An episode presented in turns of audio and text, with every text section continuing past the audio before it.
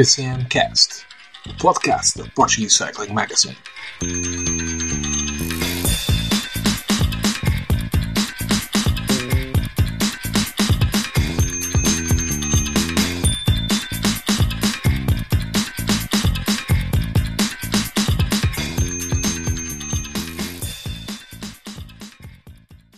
Olá a todos e sejam bem-vindos ao PCMcast, o podcast da Portuguese Cycling Magazine,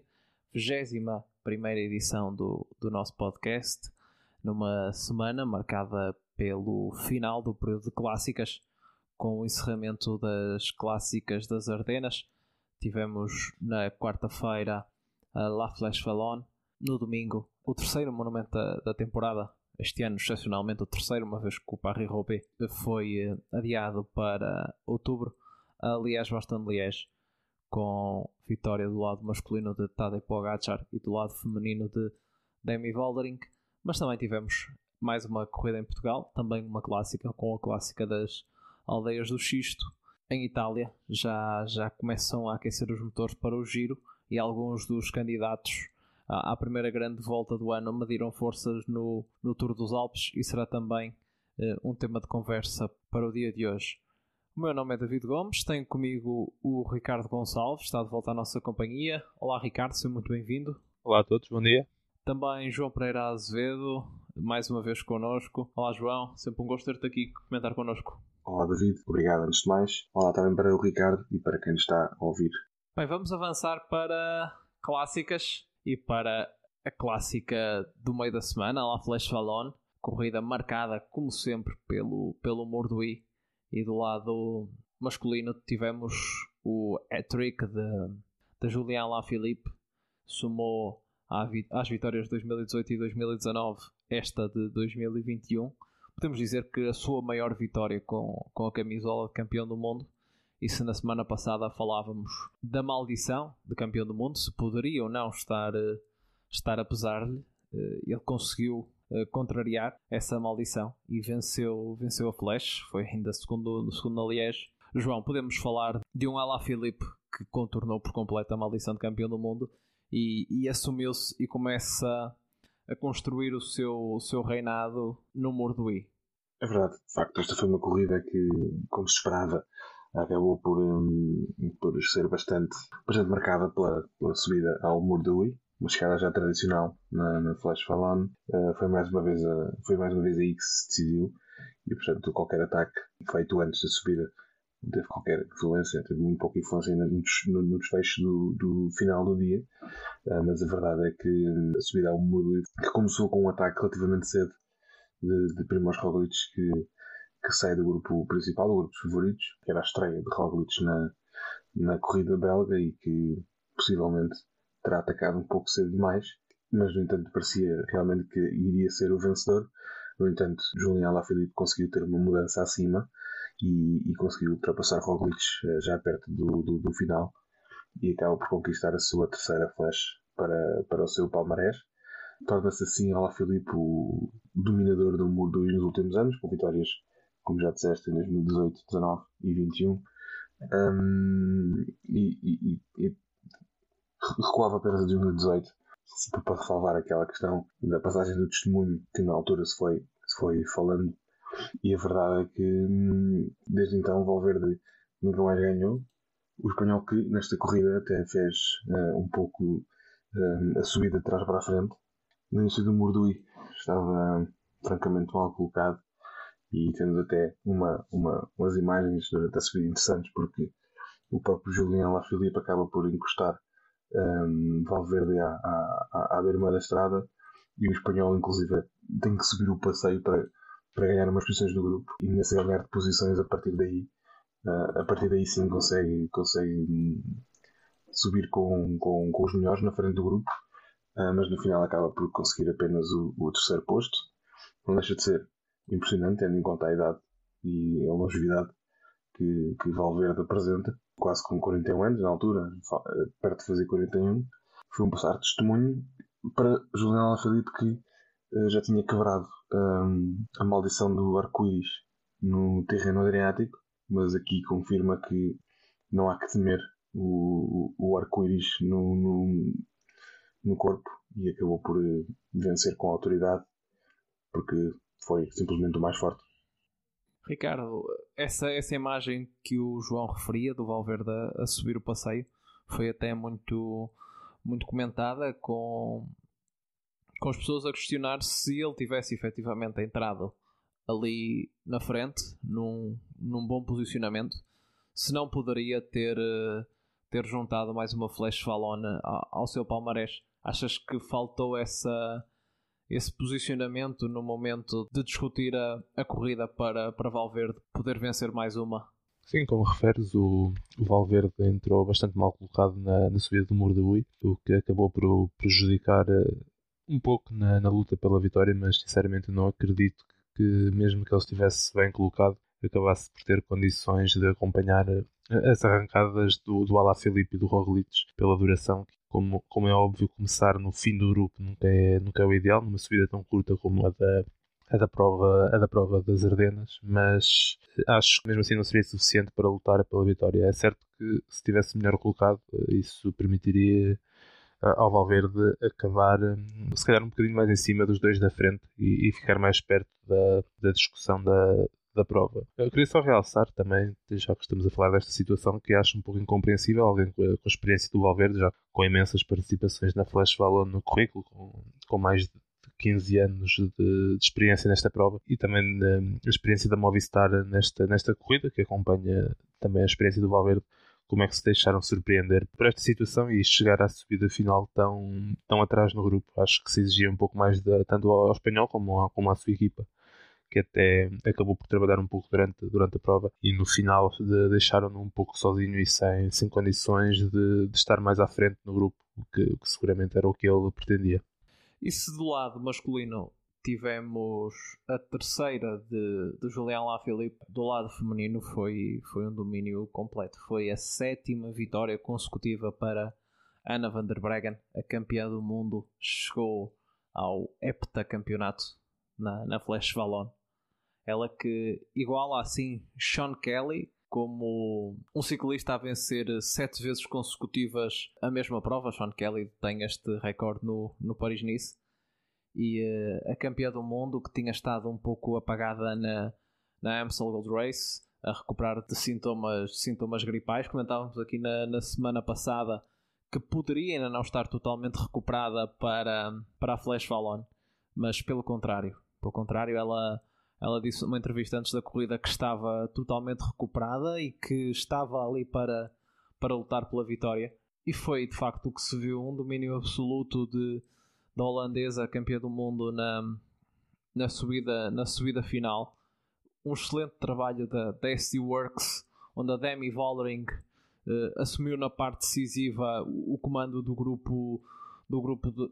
das favoritas, porque a, a Trek colocou o Ruth Winder em posição adiantada. Foi a corredora campeã eh, norte-americana que chegou ao, Mordui eh, isolada, mas, mas praticamente alcançada por, um, por conta de um grande trabalho da, da Demi Vollering que eh, sacrificou as suas, as suas opções. Ela que tinha sido terceira no, no ano passado nesta Flash Fallon, sacrificou todas as suas opções em favor de, da Ana van der Breggen e fez um trabalho excelente na, na aproximação ao Mordui não permitindo nenhum ataque das adversárias e indo buscar a, a corredora em fuga. E a partir do momento em que chegamos à base do, do Mordui, Ana van der Breggen simplesmente foi para a frente do grupo e uh, começou a descarregar uma por uma uh, as suas adversárias. Foi a placa Casia Nieviadoma a, a, que melhor resistiu às suas investidas, mas na rampa final não, não teve hipótese. Foi o sétimo título para, para Ana van der Breggen apenas para o ano podemos ver uma vencedora diferente no Mordoí do lado feminino, uma vez que a campeã do mundo vai, vai pendurar a bicicleta. Fica, fica assim adiado para o ano. Um novo vencedor do lado, ou melhor, uma nova vencedora do, do lado feminino. Destacar também a curiosidade que foi a primeira vez desde 2016 que vimos uh, os dois campeões do mundo triunfar no mesmo dia. Já desde a da Ronde van Vlaanderen de 2016 naquela altura por uh, Lizzie Daigan do lado feminino e Peter Sagan do lado masculino, que os dois campeões do mundo não, não celebravam vitória no mesmo dia. aconteceu uh, esta semana na, na Flash Fallon, que um dado, um dado curioso, algo que já não acontecia há mais de 5 anos. Passamos agora para, para a Liège, Liège, o terceiro monumento do ano, e com a vitória de, de Tadej Pogacar. E Ricardo, que dizer de, de Tadej Pogacar, uh, completamente intratável neste ano de 2021. Ainda, ainda, não, deu, ainda não deu grandes hipóteses aos seus adversários. Juntou ao seu palmarés, que conta já com, com o Tour de France, juntou-lhe agora o primeiro monumento da carreira. Não sabemos se mais, se mais virão. Ele que tinha ficado fora, fora da Flash Fallon porque a equipa da Emirates eh, teve um falso positivo de, de Covid, mas mesmo assim foi, foi afastada. Podemos dizer que se vingou na Liège-Bastogne-Liège com uma, com uma vitória no, no sprint final sobre, sobre Julian Lafilippe. Sim, é verdade, já, já não há adjetivos que permitam caracterizar aqui este, este Pogacar. Já sabíamos de, do ano passado e também do início deste ano que ele era de alto nível na, na montanha e também no, nos contrarrelógios, com excelentes prestações no esforço individual. E agora nesta, nesta Liège voltou a, demonstrar mais uma faceta das suas, das suas características, impondo-se ao sprint né, em terreno plano, num, num, grupo, é certo, num grupo reduzido, mas a nomes importantes como, como o Julián Lafilippe e o Alejandro Valverde, que são reconhecidos pela sua excelente ponta final neste tipo de, de grupos e de provas. E, e somou assim mais um, mais um, um, importante marco ao seu palmarés, o seu primeiro monumento. Foi uma corrida bastante, bastante interessante na, na sua parte final, acho que um pouco mais interessante do que, que nos tem habituado nos últimos anos com a, com a Ineos a, a mexer de, no La Revolta, cerca de 35 km da meta, e a partir por completo o grupo apanhando, apanhando desprevenidos nomes importantes, como o Roglic, o Alaphilippe ou o Valverde, nesta primeira movimentação. Os quatro ciclistas da Ineos que se destacaram nesse momento, tanto o, o Tal Ganard como o Mikhail Kwiatkowski, o, o Carapaz e o Adam Yates, provocaram uma enorme seleção no grupo, e, e aí eh, foi um dos primeiros momentos em que a corrida se começou a decidir já que com esta movimentação uh, vários uh, homens de trabalho e vários, vários líderes viram as suas hipóteses ameaçadas e necessitaram de esforços adicionais para efetuar uh, a perseguição e mais tarde a recolagem no grupo que se isolou antes da, da subida final ao de la Roche ao. Esta foi mais uma vez a subida decisiva da prova, com, com os ataques do, do, do, do quinteto que se destacou no final, para além dos já referidos Pogacar, Alaphilippe, Valverde, Tivemos também o Godu e o Michael Woods, que após se atacarem a cerca de 15 km da meta, um pouco mais, não, mais vieram a ser alcançados por um grupo perseguidor que, apesar de, ter, de ser mais numeroso, não tinha as forças nem o entendimento que o grupo da frente acabou por, acabou por ter. Eh, queria destacar também aqui uma movimentação que, que acabou por não ter influência na corrida, já que veio a ser alcançado durante o Cote da Rocha Faucon e acabou por, por se ver no, num dos grupos uh, mais atrasados mas o, o Carapaz atacou entre a subida do Côte de la Redoute e a Côte de la Roche-Vaucon e uh, veio mais tarde a ser desclassificado por ter adotado uma posição irregular numa descida uh, entre estas duas subidas durante cerca de 2, 3 segundos, o que, a meu ver, é mais uma situação que poderia ser evitável por parte quer da UCI, quer dos comissários, já que, apesar de, de ser entendido que esta, que esta posição é uma posição perigosa para ter em cima da bicicleta, o que também acho que é um pouco discutível, por, por períodos tão curtos de tempo e que possivelmente possam resultar de uma desatenção momentânea, acho que poderia haver mais entendimento e, e em vez de se partir logo para a desclassificação, eh, dar primeiro uma advertência ao ciclista, em, ao invés de, de o prejudicar a ele e à equipa nesta prova. Acho que é um ponto que precisa de ser revisto para o futuro, porque se continuar assim, eh, podemos vir a ter algumas corridas cujo, cujo, cujo desenlace venha a ser severamente afetado por estas, por estas decisões de de justiça que acabam por não ter uh, praticamente nada a ver com a, com a forma do, dos ciclistas na estrada. João, se falávamos há pouco de Dom Valverde mal colocado na, na Flash Fallon, uh, o mesmo podemos, podemos dizer ontem, onde o experiente Valverde se deixou ali ludibriar pelos jovens e, e foi obrigado a assumir a, a primeira posição na condução do sprint, na, na reta da meta. E também, também sobre a Ineos, perguntar-te como é que, como é que vês este, este desempenho da Ineos, se, se lhes devemos também um pouco aquilo que foi o desenrolar da, o desenrolar da corrida, pela, pela agressividade que, que empenharam a, a tentar a, atacar a corrida de longe e provavelmente muito do que, do que se passou se deve aos ataques deles. No final, não, não conseguir colocar um homem no grupo, num grupo dos favoritos acaba por,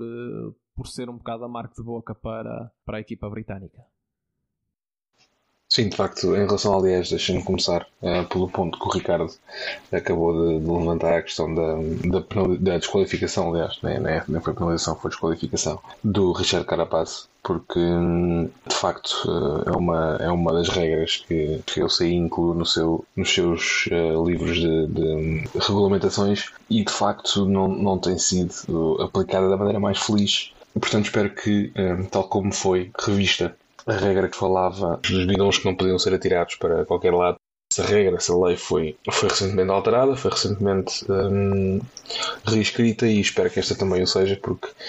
começa a penalizar hum, demasiado questões que hum, não são assim tão perigosas. Neste caso, estamos a falar de um ciclista isolado, hum, a posição é, é a que é. Durante muito poucos segundos, ciclista isolado, numa descida, uh, vale o que vale. Fora essa, essa questão de, de, regulamentação, acabou por ser uma corrida bastante interessante. Uh, aliás, bastante aliás, porque mostrou que este novo percurso está um, pouco mais virado para, para, para os voltistas e prova disso é, é, a composição do grupo que, com que terminou. Mas eu queria só voltar o filme atrás e pegar na, na Inês, como perguntaste, o facto da Inês realmente ter feito um trabalho um, muito, muito intenso na, na aproximação à, à, ao Côte Redoute e durante, a, e durante a própria subida, fez com que realmente o grupo um, se partisse ali e muitos líderes ficaram ou sozinhos ou com muito poucas hipóteses de discutir a, a, a vitória. Portanto, aquele trabalho da Ineos foi, foi, foi bastante importante para o desfecho da corrida. No entanto, não foi muito proveitoso para a própria equipa, porque acabam por não colocar ninguém no top 10 final. Uh, o melhor colocado foi Michael Kwiatkowski, que foi 11 primeiro. No entanto, uh, estes quatro elementos que o Ricardo falou foram bastante importantes para o desfecho final. Desfecho final esse que hum, naquela, naquela reta, na reta da meta, longa reta da meta em Liège, um, havia a possibilidade do grupo, do grupo perseguidor ainda alcançar a frente da corrida, os cinco, os cinco e esses cinco atletas acabaram por discutir a, a, a, corrida entre si, mas o destaque vai para, para a, a movimentação do Valverde, depois foi o primeiro a sair foi o primeiro a lançar o ataque no final. Eu não sei se por receio de perder ali a garantia, tinha, tinha uma garantia que ficava, ficava nos 5 primeiros.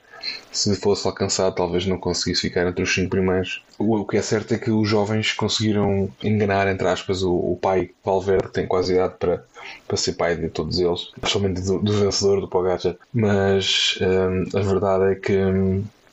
o Valverde, ao lançar-se primeiro, acabou por, por abdicar um pouco das suas hipóteses de vencer, até porque na sua roda vinham principalmente Julian Alaphilippe como principal favorito. Num final mais rápido seria Alaphilippe ou Valverde os favoritos. Valverde lançou-se demasiado cedo. Tenho a ideia que a reta do meta tinha vento de frente, o que também não facilita quem se lança muito cedo para a frente. Uh, mas a verdade é que acabou por beneficiar quem, quem, quem vinha no, na cauda do grupo que era, que era o Tadej Pogacar e que basicamente fez tudo como manda a, a, a, regra de um sprint, portanto seguir a roda, neste caso o Felipe e tentar fazer a diferença quando, quando se aproximar a, a, linha de meta. Foi o que fez o Pogacar, fez muito bem e conquistou o primeiro monumento da sua, da sua carreira. Uh, nota ainda para o, o, o, pódio de David Godou, que coloca a França com dois atletas na, no pódio do, de uma das clássicas mais importantes do ciclismo, do ciclismo. E, e este é também o primeiro pódio do, do, do Godou neste, neste tipo de, de, de, provas e, neste, e neste, com esta dimensão. E, e para mim é, é, é, de facto realçar este, esta qualidade que o Godou tem apresentado esta temporada e portanto este pódio um, é um bocadinho é, é finalmente o, o, confirmar do, do potencial que que, que Godou uh, tem vindo a mostrar e este pódio assenta, assenta muito bem ao, ao jovem francês. Sim, o David Godou que vai ali num, num sentido inverso em relação ao seu líder uh, e chefe de fila Thibaut Pinot, mas sobre Thibaut Pinot teremos a oportunidade de falar um, um pouquinho mais à frente uh, neste programa e, e, voltando, voltando agora atenções para aquilo que foi, que foi a corrida feminina uh, vimos o cenário inverso daquilo que, que se passou na, na Flash Fallon. Se na Flash Fallon Demi Vollering deu tudo em favor de, de Anna van der Breggen,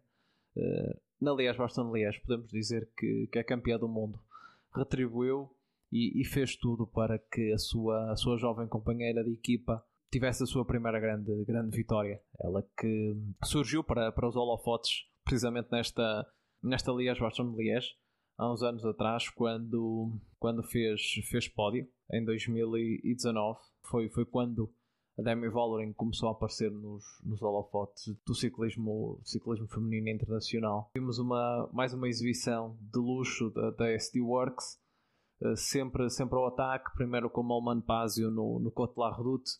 uh, depois com, com a Ana der Breggen a assumir no Rocha Faucon o grupo principal, e tal como fez no, no Murduí, mas desta vez não para vencer, mas tal como fez no Murduí, sempre na frente do grupo, a, a acelerar o ritmo, a descarregar uma adversária atrás da outra. Penso que o principal objetivo era deixar para trás a, Marianne Vos e para isso foi também preciso ali contar com, com o último ataque da Monique van Vleuten que acabou por ser, por ser decisivo a, a aceleração da campeã europeia para descarregar a, a Marianne Vos, a, a vencedora da Amstel Gold Race. Mas a Ana van der Breggen conseguiu manter ali o grupo, o grupo todo, todo junto, as cinco da frente, e aí a Demi Vollering era a favorita era a favorita a vencer ao sprint. Acho que apesar de toda a pressão que ela estaria, estaria a sentir do momento, porque era, era evidente que, que a corrida era para ela, que a equipa estava tudo a fazer para, para que ela vencesse. É, ela correspondeu da melhor forma e sprintou, sprintou bem, eh, bateu a Monique Van Vleuten, também esteve muito bem na altura, na altura de se colocar, escolheu, escolheu a roda da, da Van Vleuten como a roda a seguir e aquilo que se revelou se revelou uma escolha, uma escolha acertada e venceu a sua primeira grande clássica. E no final ficamos ali com uma, com uma impressão de uma passagem, uma passagem de testemunho entre, entre Van der Breggen e, e Vollering. Acho que para percebermos também um pouquinho mais desta, desta relação que há, que há entre elas, eu deixava aqui quase uma sugestão cultural que é para verem o, o, um, a primeira, o primeiro episódio da série da The Run Up, produzido pela, pela jornalista Yosebin, que poderemos, podemos ouvir, por exemplo, nos comentários da, da Eurosport em inglês, a jornalista holandesa que está a produzir esse, esse documentário com, com, as, com algumas equipas do pelotão feminino, nomeadamente a, a Trek, a Canyon SRAM e a SD Works e onde, e onde nesse, nesse documentário o primeiro episódio saiu ainda antes da, da Liège Boston de Liège, saiu no sábado. A Demi Vollering fala da, da sede que tinha, que tinha em vencer a Liège Boston de Liège. E para quem, como eu, assistiu esse episódio de, de, cerca de 20 minutos na manhã antes da corrida e depois ver, ver o resultado final, as coisas eh, tomam ali quase uma proporção de, de épico. Acho que toda a gente ficou, ficou feliz de ver a jovem holandesa triunfar na, na Liège Boston Liège. E fechado este período de clássicas, eh, Ricardo, tal como fizemos no, uh, para as clássicas do Pavé, penso que é uma hora de,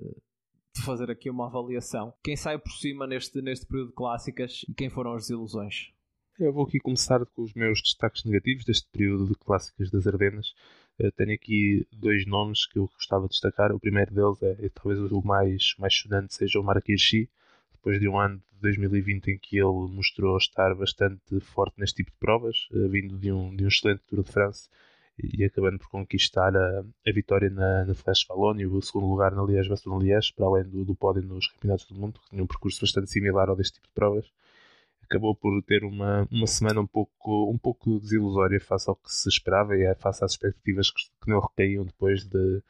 toda a novela que, que foi o seu período de defesa, com a saída da, da time DSM para, para a Emirates. Um sexto lugar no Liège e um 35 lugar na Amstel sabe pouco face ao, ao, potencial deste ciclista, é o que ele demonstrou no passado. É, é certo que ele tem o, o Pogacar da equipa, mas mesmo assim uh, poderia-se esperar um pouco mais deste ciclista e, claro, uh, a não participação na Flash Ballon devido ao, ao, positivo, ao falso positivo do Diego Ulissi no dia anterior à prova acabou também por prejudicar em termos de, de resultados, já que era o, o, defensor do título da edição transata desta, desta corrida. Mas esperemos que, o Irshi volte, uh, volte a, a demonstrar a forma que, que desempenhou e que não acabe por, por ser relegado para um, para um papel secundário nesta Emirates, já que numa equipe com o Pogacar uh, acaba por ser sempre o risco que, que, alguém, que alguém corre ao ir, ao ir para, essa, para essa equipa. O meu outro destaque negativo vai para o Valco Molema, que depois de um grande início de, de época, possivelmente o melhor início de época dos últimos anos que o, que o ciclista holandês teve, até acabou por não, por não estar em evidência nestas, nestas provas, nesta semana, conseguindo de melhor apenas um oitavo lugar na, na Liège, Baston Liège, o que eu acho que acaba por ser um pouco curto, quer para as, para as expectativas da sua equipa, quer, para, quer também para as expectativas do, do ciclista ciclista holandês que, que certamente esperava mais, mais resultados de destaque, tendo em conta também a sua, a sua época até ao momento. Agora, em termos positivos, eu apontava, claro, os nomes do, do Pogacar e do Alaphilippe, que são os vencedores das provas desta semana. Eh, conseguiram, uma, conseguiram também uma, uma regularidade muito boa neste tipo de provas. O Pogacar fez um, uma demonstração impressionante na Liège, conseguindo mais um importante título para a sua carreira com a sua terra idade e depois o Alaphilippe, depois de, de, algumas provas em que se especulou um pouco sobre a sua condição física e sobre a sua forma, nomeadamente após a, após a quebra na volta a Flandres e após não, não ter conseguido fazer a diferença que fez noutros anos neste tipo de provas, acabou por, por conseguir um, uma excelente semana com três top 10, um sexto lugar na Amstel Race, um primeiro lugar na Flash e um segundo na Liège-Bastogne Liège, que mostra que continua a ser um dos ciclistas mais mais temido, mais a ter em conta neste, neste tipo de clássicas acidentadas. Destacar também que o Alaphilippe, o tempo que ele fez na quarta-feira na subida do Mordui foi um novo recorde da, da, subida, algo que é sempre extraordinário, tendo em conta que é uma prova que durante anos e anos e anos continua sempre a utilizar a mesma subida todos, todos os anos. E, e este, este recorde mostra a condição física excelente do ciclista francês. Por fim, destacar também aqui o, o Alejandro Valverde, que aos 41 anos conseguiu ser o único ciclista a terminar no top 5 de todas estas, estas três clássicas. Um feito sempre, sempre extraordinário, principalmente para alguém da sua idade. E após um ano de 2020 em que se especulou sobre o seu declínio, eh, mostra que em 2021 parece ter encontrado novamente os seus melhores momentos e mostra que possivelmente ainda tem mais algum tem mais algo para nos dar nos próximos nas próximas épocas no momento em que já se em que ele já volta a considerar novamente o seu a suspensão da, su, seu, da sua retirada de competição. João, tu como é que vês este balanço final da, das clássicas das Ardenas, numa altura em que nos preparamos já para, para a primeira grande volta do ano? É verdade, a primavera das clássicas está, está, está terminada. Queria destacar os três nomes. Pela negativa, concordo com o Ricardo que Marquis era, era quem, quem mais tinha a provar. Marquis era quem mais tinha a provar nesta tripla das Ardenas porque hum, o ano passado deixou-nos com bastante água na boca, com aquele segundo lugar no Liège, Baston Liège, e com uma campanha quase perfeita nas Ardenas. E o que se viu este ano foi que, de facto, estar na equipa Tadej Pogacar faz com que muitas vezes a peça principal da equipa não seja, não seja Marquischi. E isso acabou por, isso acabou por, hum, por ser uh, óbvio nos resultados alcançados. E sai com o sexto lugar na, na Liège. Não deixa, não deixa de ser um, um bom resultado para si, mas não, não é de todo uh, aquelas exibições de encher o olho que o suíço uh, assinou ano passado por esta, por esta altura. Não por esta altura, mas nestas, nestas, uh, nestas corridas. Gostava de destacar, concordo com alguns dos destaques que o Ricardo fez, Valverde sendo aos 41 anos um dos mais, um dos mais um, consistentes nestas provas, o que não é sempre fácil. Mas queria também, queria também destacar um, um jovem que fez a sua estreia na Tripla das Ardenas, mas que prometia bastante porque foi, ao fim e ao cabo, o vencedor da, da prova que antecede esta, esta Tripla das Ardenas, que, que é Thomas Pitcock, ele que venceu a Brabantse no, na semana anterior às Ardenas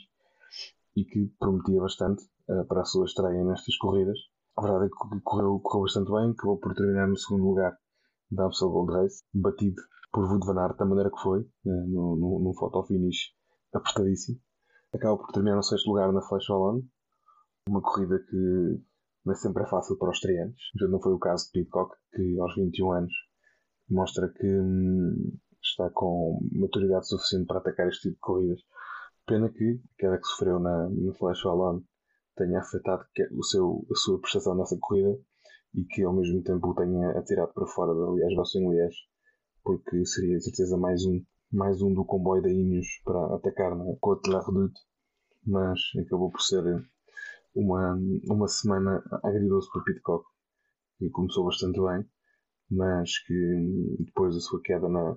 na Flash Wallon acabou por terminar a corrida num bom lugar,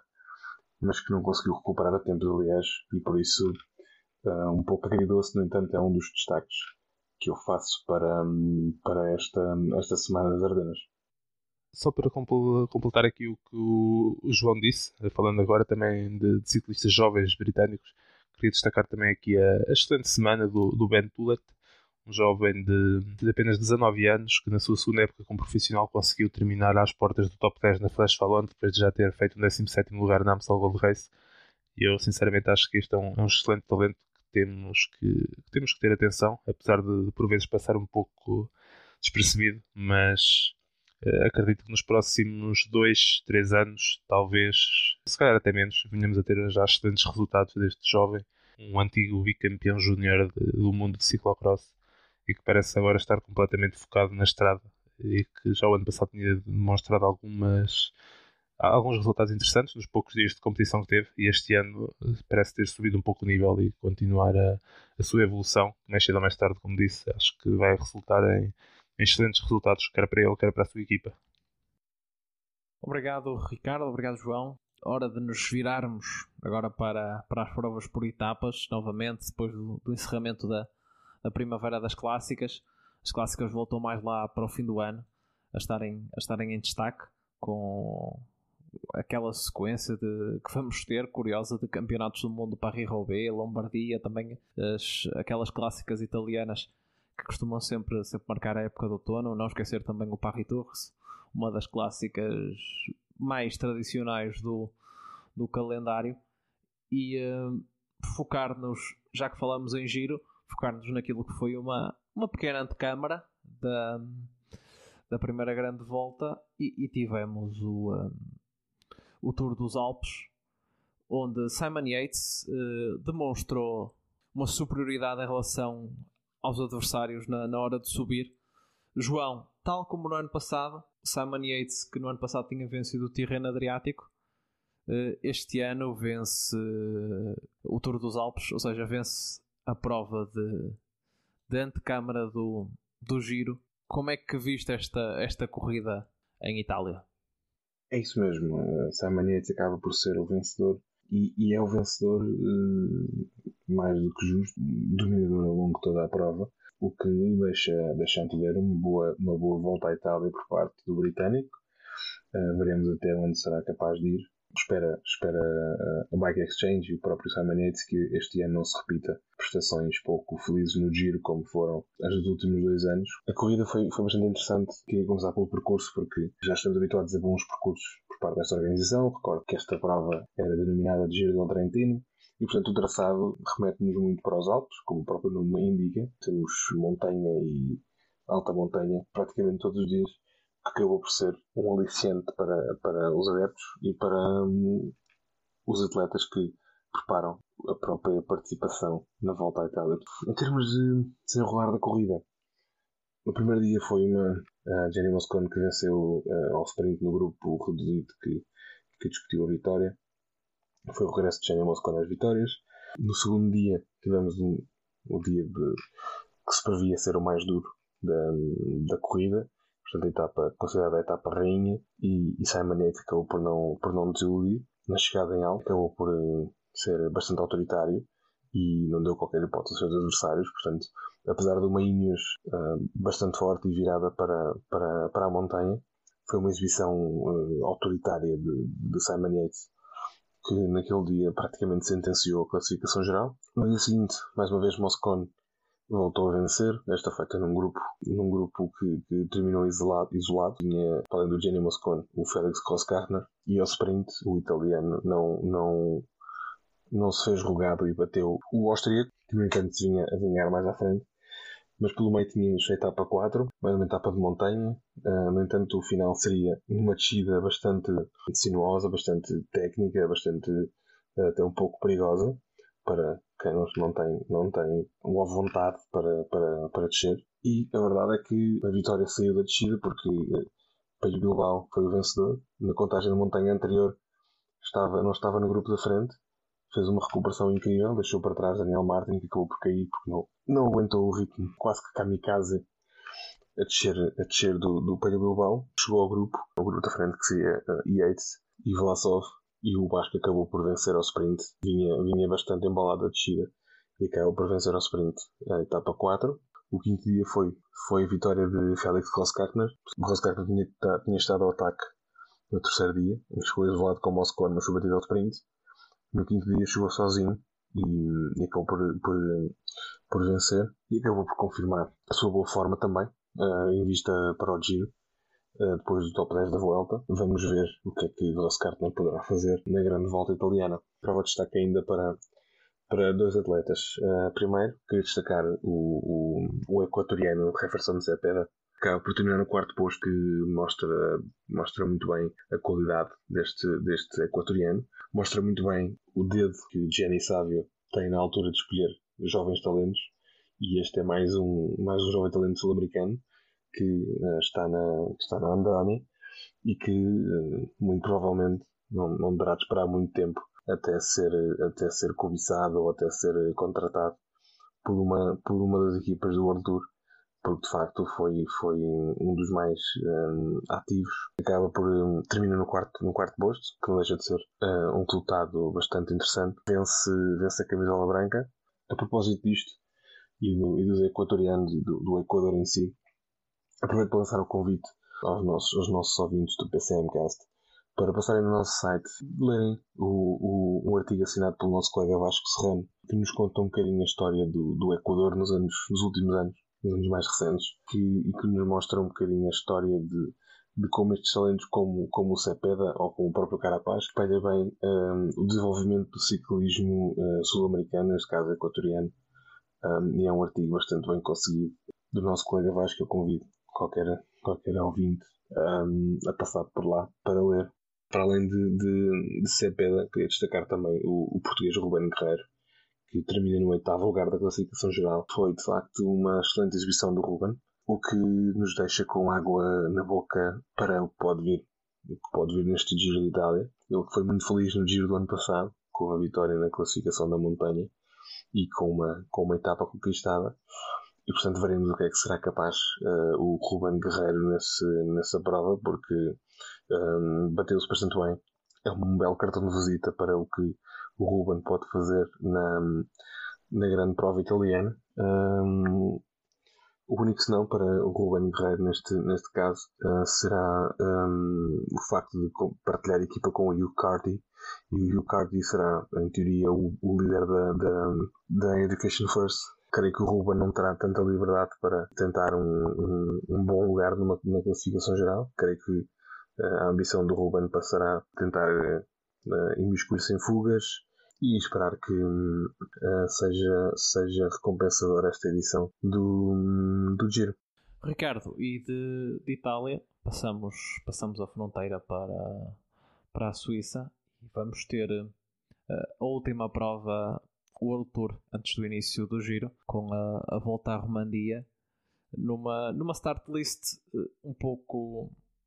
um pouco enfraquecida. Não podemos dizer que haja aqui nenhum corredor a, a preparar eh, a sua participação no, no Giro de Itália. Talvez o, o, mais sonante acabe por ser, eh, por ser o Marco Soler da,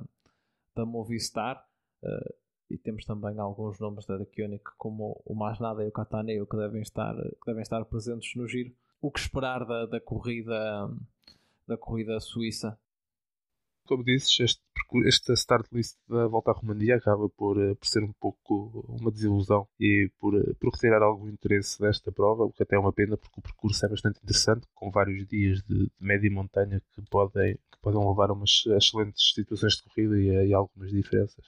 E com uma chegada ao alto no, no penúltimo dia, na, na subida de Tion 2000, que, que, certamente fará grandes diferenças nos trepadores e os, e os contrarrelogistas mas eh, olhando à start list realmente não há muitos motivos de interesse. Temos a Ineos, que será que parte como grande favorita, com o Geraint Thomas e com, com o Richie Porte, e sinceramente eu não descarto que aconteça a mesma situação que aconteceu na volta à Catalunha, com a equipa britânica ocupar os três lugares no pódio, tendo para isso o Ron Dennis que se trouxer as pernas que teve no, e que mostrou na última edição de, da volta à Itália.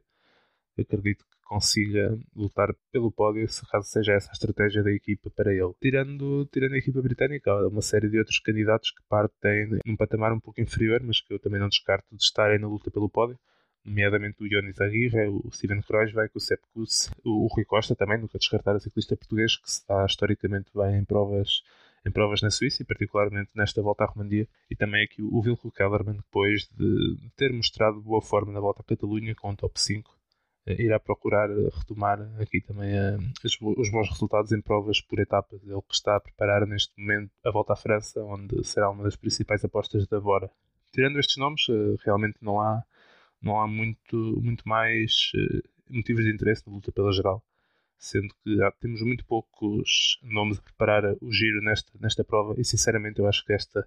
seria uma excelente oportunidade para o, para o Remco Evenepoel retomar a, competição antes, da, antes da, da prova de 3 semanas italiana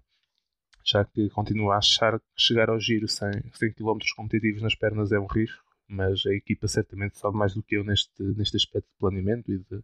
e de preparação da época do jovem belga. Por isso, vamos confiar que eles estão a fazer a, decisão correta, mas uh, chegamos sempre ao giro com a certeza do que poderá valer o belga em termos das, das, suas hipóteses na luta pela, pela geral. Em relação a Inês, eu tenho que dizer que, que estou à espera que eh, a volta a Romadia seja uma espécie de, de volta a Catalunha 2.0. Isto porque hum, a Inês volta a apresentar-se muito forte e as outras equipas não têm muitos argumentos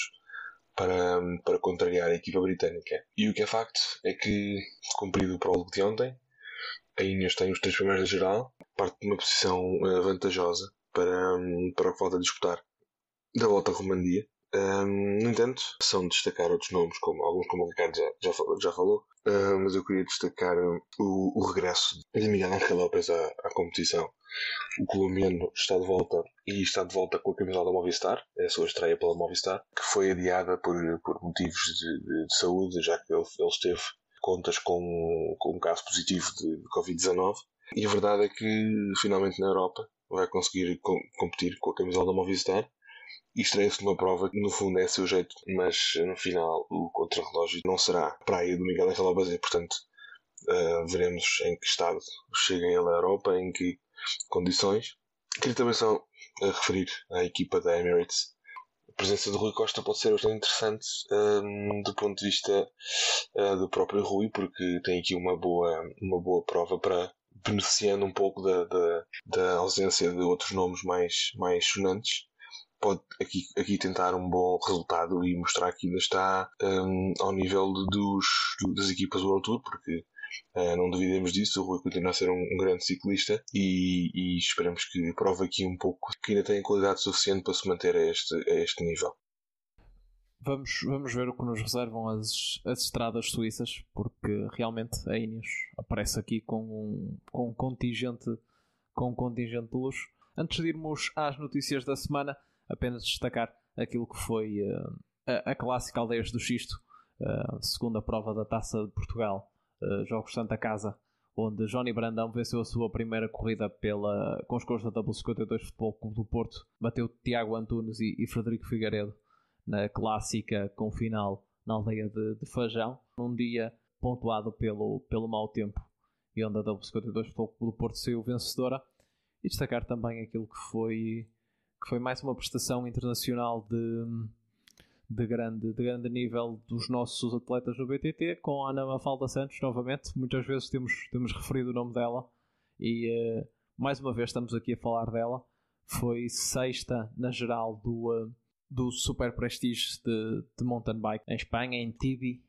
Foi sexta à geral, primeira dos, dos Sub-23 e o destaque também para a Mariana Líbano que ficou em quarto na, na prova de júniores femininas uh, um, um, belo desempenho das, das nossas meninas lá fora. Entre os elites masculinos, Ricardo Marinheiro acabou em sétimo, foi, foi o melhor português. Realçar em Portugal, o, o BTT volta na próxima, no próximo fim de semana com mais uma prova da Taça de Portugal, desta vez é Lousada, e também o ciclismo de estrada terá uh, a, clássica, a clássica da Rábida no próximo domingo. Vamos então para, para as notícias da semana. E João, já levantei aqui um bocadinho o véu sobre, sobre aquilo que vais falar, porque há, há novidades sobre, sobre Thibaut Pinot e infelizmente não são as melhores, não é um bom momento que atravessa o, o ciclista francês. Pinot volta a ser notícia e não pelas melhores razões. Isto porque, ao que parece, estará fora da equipa da Groupama FDG para o Giro de Itália. Ao que parece, a lesão que sofreu depois da queda que teve o ano passado na, na volta à França, a etapa de Nice, acabou por trazer-lhe problemas a nível lombar. Vão ser problemas não resolúveis no tempo da, do giro e por isso não teremos à partida Thibaut Pinot. É uma pena porque deixa-nos um pouco de, de, saudade daqueles, daqueles bons momentos que o Pinot nos, nos, nos presenteou na, na volta à França com, com vitórias em etapa, com exibições eh, de grande nível na alta montanha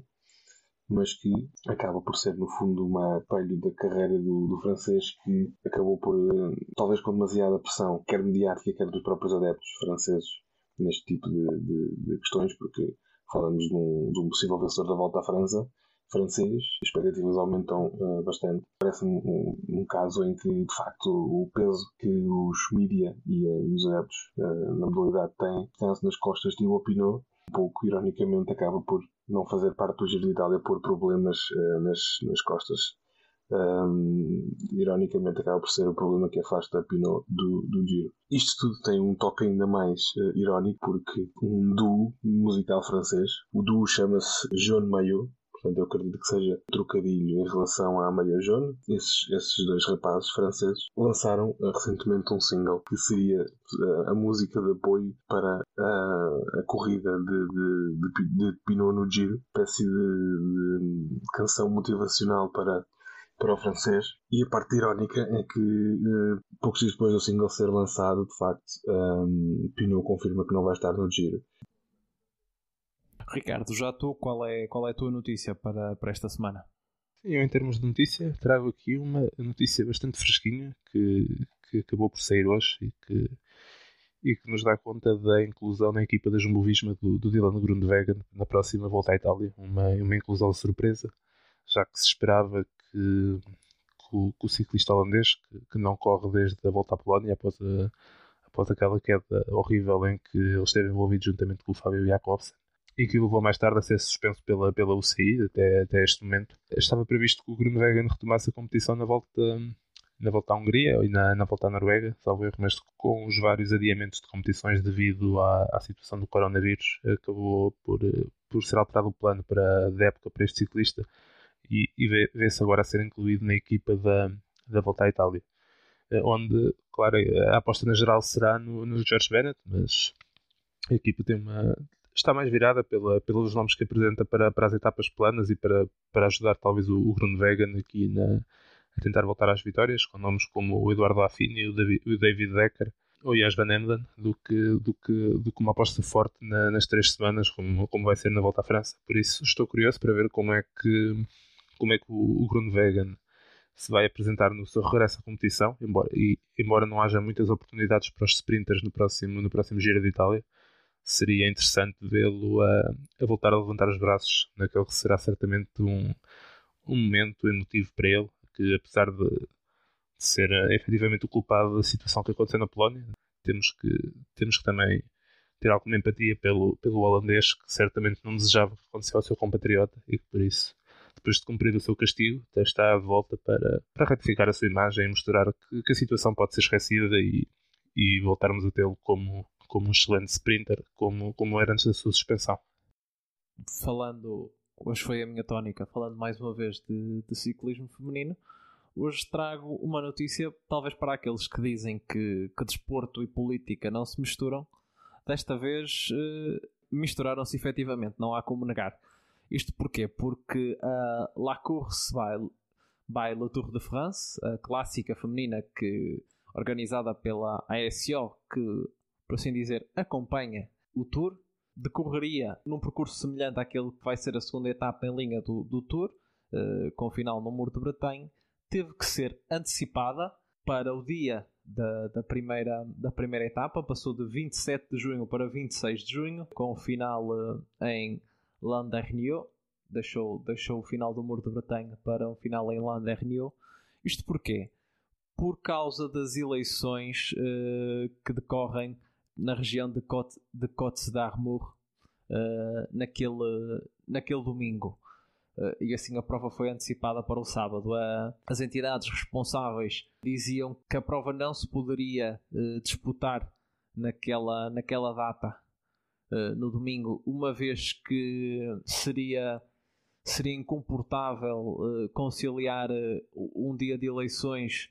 com estradas cortadas durante, durante várias horas e também com uh, as autoridades a terem, a terem que estar destacadas para, para a prova durante, durante várias horas, uma vez que, que a prova feminina decorre de manhã e de tarde, haverá, haverá também a prova masculina, o que implicaria basicamente todo, todo o dia com estradas fechadas e com, e com a polícia eh, e, e restantes autoridades a, a, a controlarem, a controlarem a, as estradas e assim sendo foi, foi, antecipado a, foi antecipada a clássica eh, a La Course by la Tour de France eh,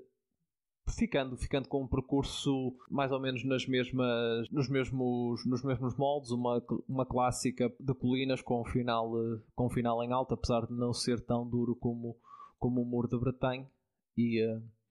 e vamos ver o que, o que nos reserva esta, esta clássica. Também acho que acaba por ser uma mudança que por caminhos tortos acaba por beneficiar um bocadinho o pelotão feminino porque eu tenho o sentimento que no primeiro dia do Tour estamos todos um bocadinho ansiosos para, para ver ciclismo e, e pode ser que assim uh, as pessoas vejam mais a, a corrida feminina uma vez estão ali sedentos de ciclismo e em vez de vermos uh, uh, as primeiras 3 horas do, da etapa do Tour em que o, o time de Klerk controla o pelotão uh, ao ritmo que, que deseja, podemos ver o, a, etapa, a etapa feminina, a clássica feminina, que costuma, costuma ter um desenvolvimento bem mais interessante. Costumam ser corridas bem atacadas, como, como podemos ver agora nas, nas clássicas das Ardenas. Antes de fechar, agradecer mais uma vez uh, ao Ricardo e ao João por estarem connosco. Uh, Desejar-vos uma excelente semana, desejar uma excelente semana para quem esteve desse lado a ouvir-nos, incentivar-vos para que partilhem o nosso podcast com, com os vossos amigos que, que gostam de ciclismo, partilhem naquele grupo do, do Facebook, do Messenger, naquele grupo do WhatsApp onde, onde gostam de conversar sobre, sobre ciclismo. Sigam-nos também nas nossas redes sociais, no Facebook, Twitter e Instagram e visitem o nosso site pcmifanportugal.com barra magazine barra WP. Estamos lá sempre a comentar o, o ciclismo nacional e internacional. Obrigado mais uma vez e até para a semana para mais uma edição do PCMcast.